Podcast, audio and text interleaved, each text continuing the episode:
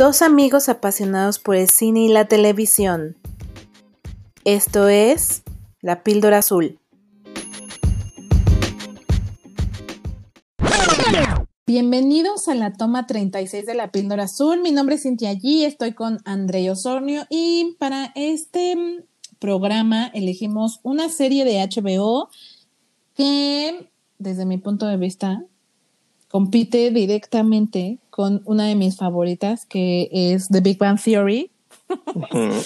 Eh, y hablamos de Silicon Valley, que ya es como un clásico de la plataforma, ¿no, amigo? Así es, así es. Hola, escuchas, espero que estén muy bien. Y como decía Sin, pues sí, elegimos para el día de hoy eh, esta serie de Silicon Valley. Yo confieso que no vi Big Bang Theory, entonces ahí te toca a ti decirnos qué tanto se parece conforme a lo que vamos diciendo ahorita, pero esta de Silicon Valley, les confieso, no, esta no es reciente, la verdad es que no, pero me atrapó desde que la vi en el sentido, eh, esta es del 2014, ¿no? Ya es viejona, ¿no? Ahí acabó en el 2018, pero me gusta porque los personajes además están tan peculiares. Es este, digo, si para quien vieron Big Bang Theory saben que los personajes estos grandes genios y estas grandes personas con un IQ elevado, ¿no? Eh, de repente tienen estas personalidades tan peculiares que son dignas de llevarlas a la televisión y eso es lo que pasa en Silicon Valley, ¿no? Que justo, vamos, vamos a entrar, les voy a decir, ¿de qué va Silicon Valley, ¿no? Aquí tenemos a el personaje de Richard Hendricks, que es el protagonista. Como saben, pues sí, está situada tal cual en Silicon Valley, ¿no? Y entonces, este personaje de Richard Hendricks, de repente, eh, él está viviendo en una incubadora de apps, por así decirlo, ¿no? Sí, es como una incubadora de empresas, una incubadora. de startups, ¿no? Ajá, exacto. Entonces está viviendo ahí, de repente, pues tiene esta idea de un algoritmo, que este algoritmo, ya saben que estos, estos algoritmos tan peleados y tan, tan muy, de, muy, muy, muy del mundo de los mm, geeks, ¿no? Y de los techies, ¿no? ellos saben de qué va, pero justo el algoritmo tiene un algoritmo para crear algo, algo, un, método de compresión para el Internet que va a revolucionar la industria. Y entonces a partir de ahí todo empieza, ¿no? Eh, el cómo, cómo vender esta, este algoritmo y cómo empezar a crear algo que sea rentable.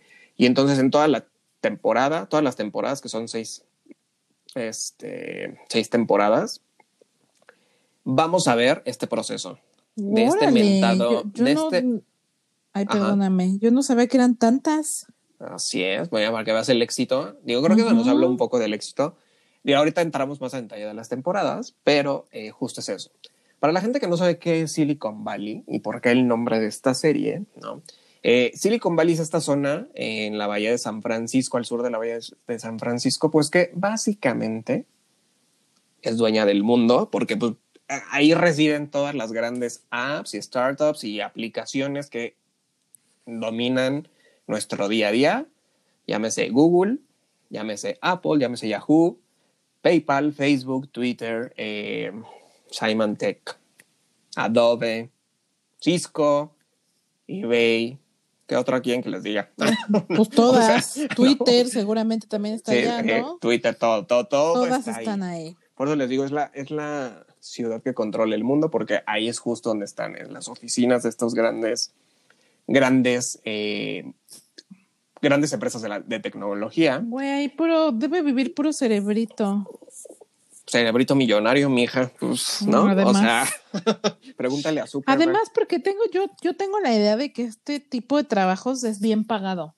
O sea, debe ser. La, la, realidad es que al final vivimos en una era tecnológica, ¿no? Del digital. Entonces yo creo que hoy en día de los mejores trabajos, o sea, los mejores pagados deben de ser los que están relacionados a tecnologías de la información, eh, algo que medio entendí porque vi los primeros episodios, la verdad no me dio tiempo de ver más, pero entiendo que están los que generan códigos, los que este, diseñan, los que programan, etcétera. O sea, son diferentes skills. Entonces, cada uno de esos eh, debe de ser bien pagado, ¿no? O sea, eh, ahí, pues, por lo menos. No debe ser, es bien pagado. Y pues básicamente es porque justo ahí sí aprecian el mundo de las ideas, porque pues básicamente el algoritmo es una idea, ¿no? Una idea que luego bajan a la programación y luego los, los que crean los códigos y los programas, todo. Yo no, yo no soy experto en eso. pues yo tampoco, hijo. O sea, por eso somos comunicólogos. pero, pero ahí justo lo que Erramos nuestra profesión. Ahí sí valoran las ideas porque justo es eso, no es como en el caso de un escritor que hay maravilloso el libro y que viene también de tu cabeza, ¿no? Y que yo me imagino que un programador no puede escribir un libro, ¿no? Pero pues aquí un libro no te lo pagan como pagan una app, ¿no? Que sí es algo tangible, pues sí, pero bueno, ¿no? Como tú decías, sí es muy bien pagado y de hecho por eso es tan peleado. Y de hecho a lo largo de todas las, las temporadas van a estar viendo el uso de los millones y mil millones de dólares, ¿no? Para comprar una app, para comprar eh, una idea, básicamente, ¿no? Entonces, eh, pues básicamente es eso. O sea, por así decirlo, es, es como Silicon Valley es como el Hollywood. ¿No? O sea, para, así como para el cine Hollywood es el equivalente, ¿no? Aquí Silicon Valley es eso, ¿no? Para la, gente de la tecnología. Y entonces, justo así empieza. Esta es la premisa con la cual empezamos.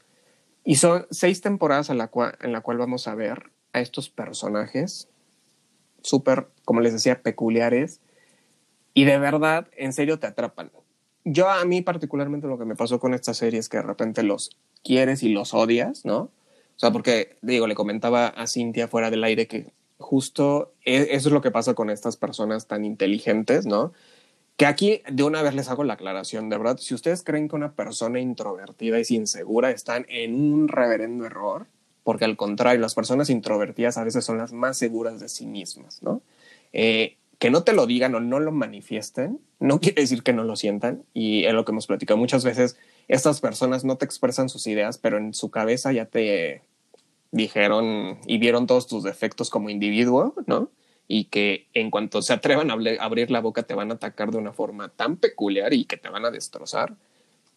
A diferencia de los que somos más extrovertidos, ¿no? Que a lo mejor pues los extrovertidos nos movemos en, de un lado para otro, ¿no? Y decimos todo lo que nos viene a la cabeza, como claramente nos pasa en este programa, ¿no?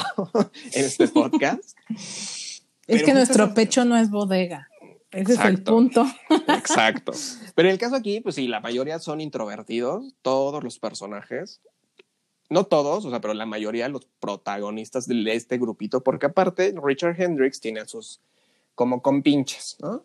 Eh, y entonces estos compinches también igual tienen una personalidad eh, tan, tan peculiar. Tenemos un chico hindú, que digo, aquí es básicamente como el cliché, ¿no? De que la gente de la India es súper este, eh, destacada en el tema de la tecnología y entonces agarran al hindú y lo ponen aquí. Tenemos a otro personaje justo que también es como, de hecho, él, es satanista, ¿no? O sea, es como satanista, me refiero que sí, en vez de adorar a Dios, adora a Satán, ¿no? Satanás, pues, ¿no? Y entonces, pero aparte tiene una personalidad tan peculiar, ¿no? Que es este, eh, eh, como anarquista, pero al que debate todo y que seguro le tienen un amigo así, ¿no? Porque todos tenemos un amigo así, ¿no? Que no, a mí no me controla el gobierno y a mí no me controla el mundo y, y yo pienso diferente a todos cuando es, como le decía Cintia, todos, por muy anarquistas que sean, todos están dentro de un libro de la psicología, ¿no? No se sientan tan especiales. Aunque les digan que eres de ese tipo de personalidad tan única cuando haces un test, ¿no? Como le decía Cintia, ese, esa, hay otros 5 millones de personas que también tienen ese tipo de personalidad, ¿no? Entonces, este, única. Única, ajá, exacto. Entonces también relájense. Pero bueno, aquí el tema es de, tienes este ensamble también de personajes y tienes como la contrapartida de, la, de los empresarios millonarios que están cazando a este, estos talentos, ¿no? Y que quieren eh, absorber eh, a estas empresas o ganarles, ¿no? Y crear ellos otro algoritmo y otra aplicación antes para destacar. Ajá. Ahí yo quería em, preguntar, porque más bien es pregunta, creo que eh, todo el desarrollo de la historia comienza en que eh, este chico, Richard. Richard Hendricks, ajá. Em, decide abrir su propia empresa en lugar de venderle su idea a una grande. Que yo te iba a decir, Juli es como Google. ¿O sí existe Juli? ¿O es una empresa Primero, ficticia? Primero voy a decir que esta semana Cintia viene con todos los spoilers sabidos y por haber. o sea, está empeñada en contarles episodios, ¿no? Juli precisamente es como una analogía a Google, ¿no? Exactamente. de hecho, yo. De hecho, todo, todas las como lanzamientos que va teniendo y esta voracidad y competencia que tiene, eh, sí es un poco, lo, asocias incluso con Google, pero como que también eh, con Apple. Entonces hace como una fusión de, varios grandes de la tecnología y lo ponen a través de Juli, que Juli es como el, el grande, el grande dentro de Silicon Valley. Y de hecho, de ahorita ah, ya adelantándome un poco a lo que voy a decir más adelante en cuestión técnica, ellos, de hecho, o sea, HBO creó micrositios para muchas de las marcas que se van mencionando, incluyendo Juli. De hecho, tú si tú buscas juli.com y ahí te aparece lo que ves en lo que viste incluso en la serie, ¿no? O sea, como los eslogans, este, pues, la filosofía corporativa. Y por ejemplo, en el caso de Richard Hendricks, que, que crea su compañía que se llama Pipe Piper, que Pipe Piper es algo así como el flautista de Hamelin. Eh, este encantador, ¿no? De roedores. También si buscas pipepiper.com puedes entrar y así creo que otras tres o cuatro que, que se mencionan en la, en la serie tienen su micrositio, que fue una estrategia cuando estaba la serie, ¿no? Y que estaba en su boom. Aquí lo curioso, de hecho, justo incluso recibió un premio eh, por el tema de cuestión técnica en cuanto a la entrada. los créditos de entrada, que era lo que él comentaba Cintia, temporada a temporada lo vas notando, porque justo es, como una especie de maqueta de Silicon Valley, donde aparte de aparecer el logo de Silicon Valley, aparecen muchísimos logos de estas apps que todos conocemos, ¿no? Incluyendo, bueno, no las voy a mencionar porque no les vamos a dar espacio aquí, pero varias, ¿no? Eh, entonces justo el tema es que conforme van pasando las temporadas se van sumando y como hubo fusiones entre algunas, empiezan a, a destacarse esas fusiones, ¿no? De esta compañía de coches, ¿no? De, como de taxis privados, eh, aparece ya junto con otra porque hubo como una especie de adquisición y entonces se van sumando y se van sumando y ahí va el éxito. De hecho, yo, o sea, yo podría, ya adelantándome las cosas como que a mí me gustan de esta serie, este es un muy buen ejemplo de cómo hacer un product placement eh, de una forma eficaz y bien hecha y que se nota que es parte de la historia. Porque de hecho, dentro de todas las temporadas, de repente vemos marcas. O sea, vemos un buen de marcas que pues, quizás sí tengan que ver muy directamente con Silicon Valley, pero las van insertando de una forma muy peculiar dentro de los personajes, de los contextos y les van dando publicidad. De hecho, hay una, un coworking muy famoso que le comentaba a Cintia que para las temporadas, cuando ellos llegan a unas nuevas oficinas, se ve en esta este diseño muy peculiar que tiene este coworking, que es como de grande, que es, de hecho está a nivel mundial. Y entonces, yo a mí me generó duda porque se me hace que es esta marca, ¿no? Es este coworking en el que yo ya trabajé alguna vez. Y entonces eh, me dejó con duda hasta que uno de los personajes sacó una pluma, de estas plumas que vienen con el logotipo del coworking, pero lo mueve de una forma tan sutil que sí te lleva a voltear a ver la marca porque está jugando con, el, con la pluma, pero no se ve forzado. Y entonces ahí fue cuando supe que ese coworking al que habían llegado, sí era, un ese coworking que yo conocía. Pero di el nombre, porque si estamos hablando del mismo, va a, va a salir una película sobre los fundadores de ese coworking, pero no este porque no, no estamos regalando publicidad, así que no voy a decirlo. quién sabe cómo se va a llamar la película, qué tal que se llama así como este coworking, pero se me hace muy interesante porque creo que es de, eh, la protagonista va a ser Anne Hathaway, ¿no? Este, así tipo, sí, tipo de social network que hablábamos hace rato. Eh, también van a, van a hablar sobre esta startup que al principio pues le fue muy muy bien y creo que después ahí tuvo como unos temas en, en la bolsa de valores, ¿no? Porque al final pareciera que no era un negocio tan rentable. Creo que de ahí va, eh, de, de, ahí va el tema de esta película que van a hacer. Pues mira, ese coworking, digo, lo que, sé que lo quieren equiparar como con la creación de Facebook, ¿no? Que Facebook en este caso, eh, justo para, de ahorita que dijiste que habíamos platicado de social network, es que Cintia y yo antes de entrar al aire, sacamos justo como tiene que ver mucho, la, está relacionado con esta serie de Silicon Valley, eh, justo mencionábamos la, la película de Social Network, pero esta que dices del coworking, pues no creo que tenga el mismo impacto. La verdad es que Facebook cambió la vida para mucha gente, para nos cambió la vida a todos, ¿no? O sea, pero este coworking no. Entonces realmente como que siento que es una historia muy local que solo le importa a los locales, ¿no? Pues a los este, gringos, ¿no? Porque ya ves que los gringos todo enaltecen. No, pueden echarse un pedo porque ya lo enaltecen y hacen una película de eso. y digo, sí, el coworking vino también a revolucionar la, la, industria, pero pues hoy en día con el tema de la pandemia creo que se fueron a la quiebra. O no sé, desconozco la verdad. Pero bueno. Es una buena pregunta, ¿eh? Pues sí, o sea, porque realmente, y aparte son caros, o sea, son del, es un coworking caro, no es nada barato. Entonces, eh, justo, pero bueno, dejando eso. Bueno, bueno espera, espera, espera. Entonces, él sí él decide poner su propia empresa rechazando la oferta porque él cree que puede obviamente generar más dinero siendo él el dueño de su negocio. Y creo que toda la serie, no sé si toda la serie, porque el que la vio completa fuiste tú, es este ir y venir en la creación de su negocio, ¿no? O sea, todo lo que implica arrancar una empresa. Eso es a lo que quiero llegar con el tema, por ejemplo, del guion. O sea, el, el guion aquí vamos a este aspecto. Las tres primeras temporadas a mí me gustaron bastante y yo puedo decir, eh, las, ahorita que decías esto, lo vamos a acompañar a él, a Richard Hendricks y a su crew, a todo su, su personal, ¿no? Y sus amigos. Eh, a lo largo de esto, de esta, desde que nace la idea, tienes la idea, este, este personaje de repente la da a conocer al mundo.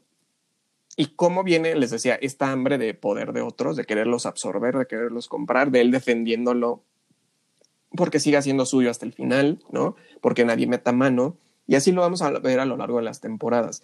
Estás, está muy padre eso, porque si vas viendo desde cómo empieza y cómo termina. Eh, el final a mí me parece el final que tenía que ser, la verdad. Eh, y lo que pasa ahí entre temporadas, ahí sí hay un poco. Yo puedo, yo puedo decir que la cuarta temporada es muy mala, ¿no? La, la cuarta temporada es una vil copia de las tres anteriores. Y de hecho, por ahí vemos desaparecer uno de los personajes, ¿no? Porque de hecho, la fórmula, digo, al final tú lo, lo comparabas con Big Bang Theory. Big Bang, Theory, por ser una sitcom, tiene una fórmula muy, muy marcada. Lo mismo pasa aquí. Aquí tú ya sabes que van, cómo van las historias, pero aquí sí va de una forma secuenciada, ¿no? Aquí sí va pasando, ¿no? O sea, como que va una evolución. Sí, el, el, el crecimiento del negocio, ¿no? Ajá, exacto, de la startup, cómo va creciendo, eh, o cómo va para atrás otra vez, ¿no? O sea, sí, sí vas viendo toda esta evolución y eso está padre. Yo creo que a ti o a mí que nos estamos pequeños emprendedores, ¿no? Eh, al final te contagia un poco eso, porque sí, sí te sientes de repente como con este punch de, ay, sí, sí se puede, y de repente, ouch, ¿no? no era tan fácil como yo pensaba. Eh, entonces vas, los vas acompañando a ellos, pero aparte de eso, eh, algo que tiene esta historia es, tiene personajes que sí son un cliché, la verdad es que aquí no hay nada que decir, que sí son un cliché del mundo de los tech, porque yo me imagino que no todos son así, ¿no? Pero pues si es un cliché, las personalidades que, que, que toman, están muy bien construidos los personajes al grado que te encariñas con ellos, pero no hay arcos de personaje. O sea, aquí realmente está centrado más en el crecimiento del negocio. O sea, realmente el arco del personaje en ellos ese sí es una gran falla para mí en el tema del guion. Yo no vi que ellos crecieran, que ellos hubiera como, o que incluso ahondaras más en sus vidas. De hecho, me queda muy claro que esta es una serie que pues, hizo una persona que estudió como esta parte del de, mundo de la tecnología y solo se queda con eso, como que no quiso ahondar más en el tema de los personajes. Este test de la inclusión de género, la verdad es que no lo pasa, el que hemos hecho, Cintia. Eh, es, no lo pasa porque justo pasa lo mismo que con Big Bang Theory. Big Bang Theory, al menos sus primeras temporadas, yo lo poco que alcancé a ver, es una serie creada por hombres, hecha para hombres, para que la vean los hombres, porque la participación femenina es escasa y solo es un pretexto. Las mujeres solo son como acompañantes de la historia, pero no son parte, nunca sabes más allá de ellas, ¿no? Conforme va avanzando esta de Silicon Valley, ahí ves un personaje muy peculiar, eh, que es esta... Femenino. Esta, ajá, esta grande inversora, ¿no? Este, un personaje femenino muy peculiar porque les digo que tiene una personalidad cero emocional, pero de verdad cuando les digo cero emocional es cero emocional, que a ella si le dices, ah, usas una metáfora, ella no lo entiende. O sea, si le dices, no, no entiendo qué quieres decir. O sea, con ella las metáforas no funcionan.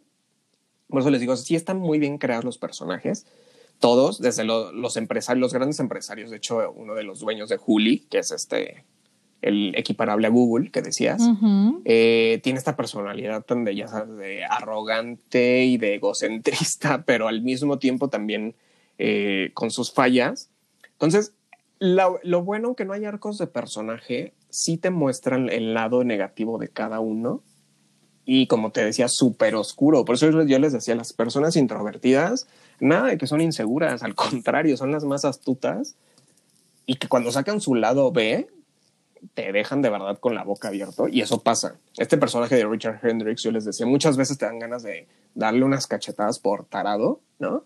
Sí. Pero cuando saca su lado B, dices, güey, o sea, neta, ¿te importa? ¿Qué, qué egoísta eres y qué, qué poco te importa? Y aparte son de estas personas tan torpes emocionalmente que cuando expresan sus emociones lo hacen de una forma tan torpe que los lleva a más problemas. ¿Qué, qué es? Ay, perdóname, ¿Qué es, ¿Qué es un poco lo que yo te iba a decir. O sea, yo, yo ubico que la gente eh, que tiene un coeficiente intelectual alto, normalmente donde tienen, donde tienen temas en la parte emocional, su inteligencia emocional es bastante pobre. Lo refleja mucho justo eh, cuando retratan a, a, a, a, gente como ellos en The Big Bang Theory aquí, lo hacen muy bien, o sea, le tienen, o sea, por eso de repente es tan torpe y dices, Dios mío, o sea, no puede ser tan torpe. Pero sí, sí lo es debido a que su, su inteligencia emocional, su empatía para con los demás es, es muy pobre, o sea, no saben cómo manejarse y cómo relacionarse con los demás. Eh, Sheldon de The Big Bang Theory, este, protagonizado por, o, que lo hace Jim Parsons, es justo eso, la personificación de alguien que es extremadamente inteligente, pero extremadamente pobre en la parte emocional. O sea, no, no sabe cómo relacionarse con los demás sin ser grosero, sin ser rudo, porque justo como carecen de empatía, o sea, una persona promedio como tú y como yo, sabemos que hay cosas que no dices o no las dices de cierta manera, o las más bien las tienes que decir de cierta manera, como suavizarlas para que sean políticamente correctas. Porque no puedes andar por la vida diciendo todo como lo piensas porque lastimas a la gente. Y ese filtro que nosotros, los, las personas normales, tenemos, es un filtro que gente como ellos no lo tienen, o sea, no tienen incorporado ese chip. Bueno, personas normales, ellos también son normales. bueno, pues las, las, las, personas que no son como ellos, pues, para decirlo de otra forma, o sea. Pues personas más intelectual, o sea, mentales, pues, o sea, te puedo decir. Ay, justo, me, gusta cómo lo dijiste, mentales. Es que son mentales, justo, o sea, ya digo esto, aprovecho un paréntesis, ¿no? O sea, yo que estoy eh, ahorita estudiando creación de personajes, ¿no? Y me baso en tipologías de personajes, empiezas a entender que es, es cuestión de preferencias mmm, cognitivas, ¿no? Entonces, la, hay gente que tiene una preferencia cognitiva más mental y que todo lo, lo llevan al, o sea, para ellos todo es una explicación lógica y objetiva, ¿no? Entonces, como tú dices ahorita, a lo mejor son groseros, pero sabes, aquí un tema más allá de, y esto lo vemos en los personajes de Silicon Valley, justo es eso, o sea, de repente ellos por ser tan honestos, porque no tienen filtros, porque no tienen eh, un, pues sí, tal cual ese filtro que les dice, a ver, esto se dice de otra forma, se meten en problemas y terminan de hecho perjudicando el negocio por esta forma. Yo pienso mucho en que este año, el año pasado, 2020, mucha gente decidió lanzar sus propios negocios, pequeñitos, si, si ustedes quieren. Pero al final uh -huh. creo que fácilmente se pueden identificar con algunas de las situaciones que vive el, el, el, protagonista, porque a menor escala, si quieren, pero todos pasamos por puta, y ahora el nombre, el logo, Ajá. hay que registrarlo, este, y cómo vamos a formar, y cuál va a ser la estructura, y cuál va a ser el plan de ventas, y cuál va a ser el plan de crecimiento, ¿sabes? Cosas que, obvio, na nadie te enseña en la escuela. O sea, crear un negocio debería de ser una materia en la universidad. Exacto, pero no, exacto. Sí, tal cual. Ah, eso es, eso es lo bueno. O sea, ahorita que decías esa parte, ahora si escuchas si ustedes también son de estos pequeños emprendedores que justo decidieron con el tema de la pandemia crear sus propios negocios, de verdad van a encontrar aquí como mucho, muchas analogías con ustedes, porque a mí me pasó y seguramente a Cintia cuando la siga viendo le puede pasar porque justo estás creando tu negocio y como decías, desde el nombre, ¿no? Porque ahorita que decías del nombre, Pied Piper, como les decía, es esta, este cuento, ¿no? Infantil. Pero justo uno de los personajes le dice, pues sí, pero sí sabías que este tiene una connotación sexual de violación de menores, ¿no? y el otro, no, me, no me importa, yo quiero que se llame Pied Piper. Y se aferra que se llame Pied Piper. Y llega otro y le dice del logo, es que el logo tiene una forma fálica, parece que estás succionando, ¿no? Eh, el pene. Entonces, no, quiero que sea ese logo. Entonces, cuando vas viendo esas cosas de yo me aferro, yo me aferro, y de hecho desde la premisa que te dice, te estoy ofreciendo 10 millones de dólares por tu algoritmo, los tomas o lo dejas, ¿no? Y conforme van pasando, que les digo, pues, esto es spoiler, pero pues sí, eso lo ves desde el principio, él decide rechazarlo y defender su idea y crear él su propia empresa. A lo largo de las temporadas vas viendo cómo los, los, el crew le va reclamando de hubieras aceptado los 10 mil, los malditos 10 millones. Bueno, desde, desde el capítulo 2, ¿no? Que empiezan con los temas de eh, que si el logo, que si el nombre, creo que el nombre no estaba, ya estaba registrado y que bla, bla, bla, bla. Y todas las vaivenes que empieza a que empieza a vivir, es como, puta, hubiera aceptado el dinero. Pues es un pedo. Ay, deja pensando. Sí, es un pedo. Eso te deja, eso te deja pensando de, los hubiera aceptado y me hubiera ahorrado todo esto. Entonces juega mucho, mucho también con esa parte como dejándote pensar, te deja pensando en eso, como de qué hubiera hecho yo, qué haría yo, ¿no? Pero lo que les decía, lo mejor son los personajes. Los aspectos técnicos, la verdad es que digo, es una serie de comedia peculiar. Digo peculiar porque no es tan cómica como sería Big Bang Theory, que es una sitcom tal cual. Aquí también son media hora, pero como que son, juegan un poco como el dramedy, o sea, es un poco de drama como comedia. Porque si de repente tienen momentos que dices, ah, o sea, sí pero también tiene sus buenas puntadas, porque cabe destacar que todos los del grupito son inteligentes, menos el, dueño de la casa de startup, ¿no? Donde ellos vivían. Ajá, él es el típico eh, visionario que se aprovecha de los demás, ¿no? Se aprovecha lo que hacen otros y les pide el 10%, ¿no? De la idea para que pues, él siga ganando. Eh, justo, hay personajes que a mí no me encantaron. De hecho, hay un personaje eh, asiático no recuerdo, me parece que es de China el que ponen ahí, o sea, el personaje. Y yo no sé si esto tenga que ver algo mucho con la cultura norteamericana, que en algún momento de la serie le empiezan a tirar a él y, lo, y al personaje de China lo, lo, le dan un carácter muy de invasor. Yo no sé si tuvo que ver y querían hacerse un poco esta burla de lo que pasó Estados Unidos con China, ¿no? Por lo, de TikTok. Pasando. En general todo, ¿no? O sea, como que China pues eh, Estados Unidos sabe que China es una de sus mayores como amenazas en el nivel comercial, ¿no? Y entonces al final, o sea, es socio, pero a la vez también es este, su amenaza comercial. Pero justo al final ponen este personaje como este carácter, esta connotación de invasor en un país norteamericano, bueno, en el país norteamericano más bien. Entonces, este, como que, digo, a mí me desesperó ese personaje, de verdad era como, ya, ya no lo aguanto pero el actor lo hace bastante bien y eso es a lo que yo llego rápidamente con las actuaciones.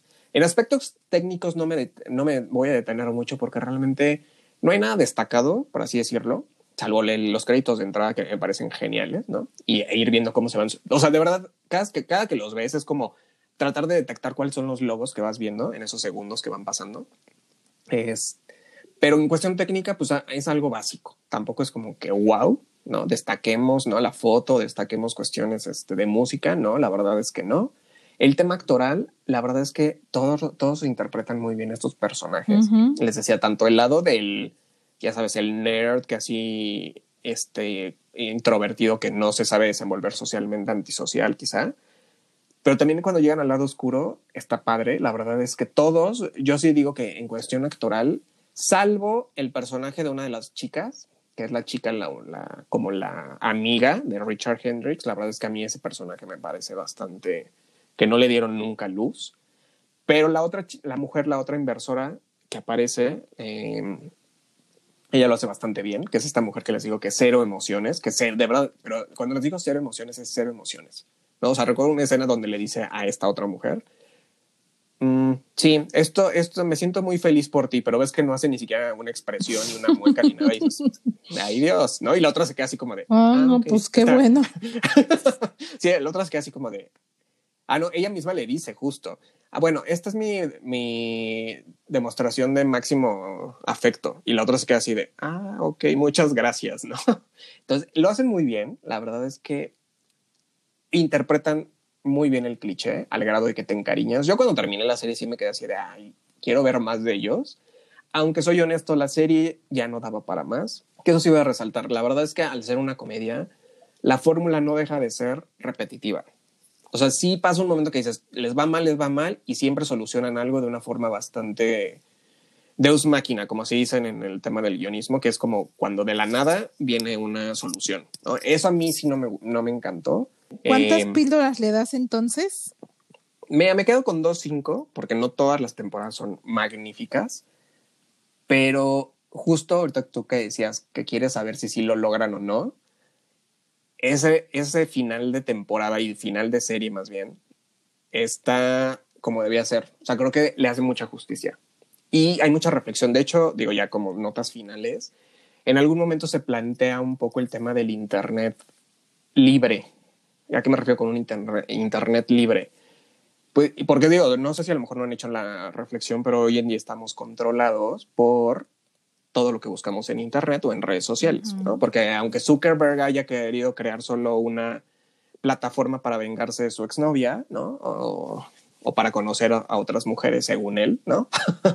Eh, el tema es que hoy en día nos controla todo y realmente todo se comercializa. Nos quejamos de la el tema de los datos, ¿no? Del robo de datos que nos hacen, pero a todas, díganme cuántos de ustedes leen esos, este, pues el tema, ¿no? De, la privacidad cuando les aparece una página. Solo le das a aceptar y ya, ¿no?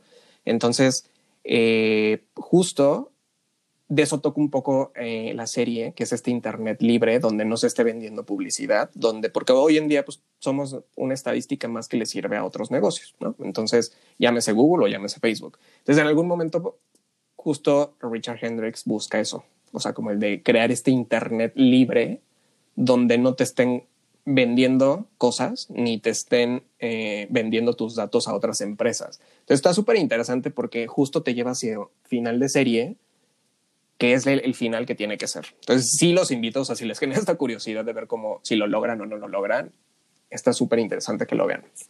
Entonces le quedo con 2.5. Muy bien, pues yo la seguiré viendo y ya les contaré en algún punto mi opinión. Creo que sí vale muchísimo la pena. Em, también nos gustaría saber si ustedes ya la vieron, eh, su opinión. Nos pueden encontrar en redes sociales como eh, La Píldora Azul, con una A entre píldora y azul, en Facebook, Twitter e Instagram. Y ya para finalizar la semana, mañana tendremos nuestra última recomendación, que también es otro joya escondida en Netflix. Ya hablaremos de ella al respecto. Amigo, Gracias por seguirme recomendando cosas maravillosas de HBO. Te juro que, ah, ya, ya te decía yo fuera del aire que voy, voy bien con las recomendaciones de la semana pasada. O sea, Mildred Pierce, por favor, véanla. Es una cosa maravillosa. Son cinco episodios. Yo creo que se las pueden echar en un fin de semana de volada sí vale muchísimo la pena. Así es que realmente, como me lo decías, amigo, HBO tiene muchas cosas de muy buena calidad y de diversos géneros. O sea, Silicon Valley está más en el tono de, de comedia, aunque no termina siendo una sitcom, como ya lo decías. Y Mildred Pierce es más como un super mega dramón. Y cabe destacar que sí es cierto, es mala como rayita. te lo dije, pero no te mentí en eso. Ese es mi gato que quiere salir este, despavorido de la habitación porque ya está harta de mi voz, yo creo. Así. Pero muy bien. Porque, Muchas porque Mildred Pierce. Porque Mildred, exacto. Muchas gracias, nos escuchamos mañana.